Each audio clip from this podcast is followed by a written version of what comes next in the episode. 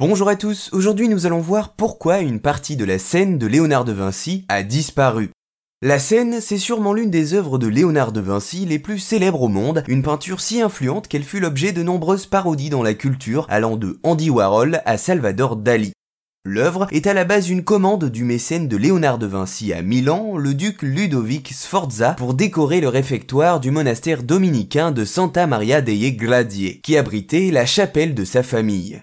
L'œuvre, qui représente le dernier repas de Jésus en compagnie des douze apôtres, devint célèbre dès son inauguration en 1498 et sera d'ailleurs copiée par de nombreux artistes comme Rubens. Il faut savoir que la scène était un thème assez fréquent dans les réfectoires du monastère, religieux et religieuses dînaient en silence devant la représentation du Christ et des apôtres attablés. Mais là où De Vinci rompt avec les conventions, c'est dans sa manière de représenter Judas, mêlé aux autres disciples, là où il était d'habitude isolé. Il ajoute également de la profondeur psychologique à chacun des apôtres, soucieux de montrer les intentions secrètes de l'âme humaine à travers les gestes et les expressions.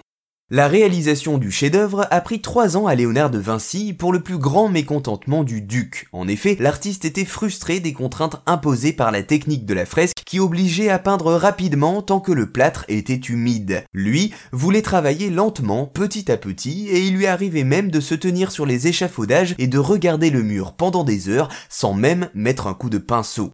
Il travaille donc sur du plâtre sec, ce qui fait que l'œuvre commence à se détériorer de son vivant même. Résultat, au bout de 50 ans, la composition est devenue presque invisible. Le peintre et théoricien Giovan Paolo Lomazzo juge dès 1584 que la scène est complètement gâtée. En 1624, Bartolomeo Sanese déplore qu'il n'y ait presque plus rien à voir de la scène. Et c'est ici que l'œuvre est malmenée. En 1652, la scène est si peu considérée, en si mauvais état, que les moines décidèrent de creuser une porte entre le réfectoire et les cuisines, ce qui engendra la destruction de la partie centrale inférieure de la peinture, celle qui représentait les pieds du Christ.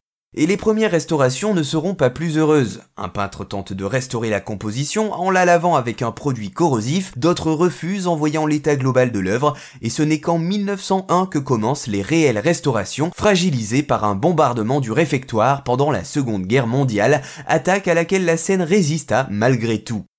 Vous l'avez compris, cela relève de l'exploit que ce chef-d'œuvre soit encore visible aujourd'hui, et l'on saisit mieux pourquoi les règles sont aussi strictes concernant la visite du réfectoire. En tout cas, vous savez maintenant pourquoi une partie de la scène, la partie inférieure centrale de la peinture, a disparu pour laisser place à une ouverture de porte encore visible aujourd'hui.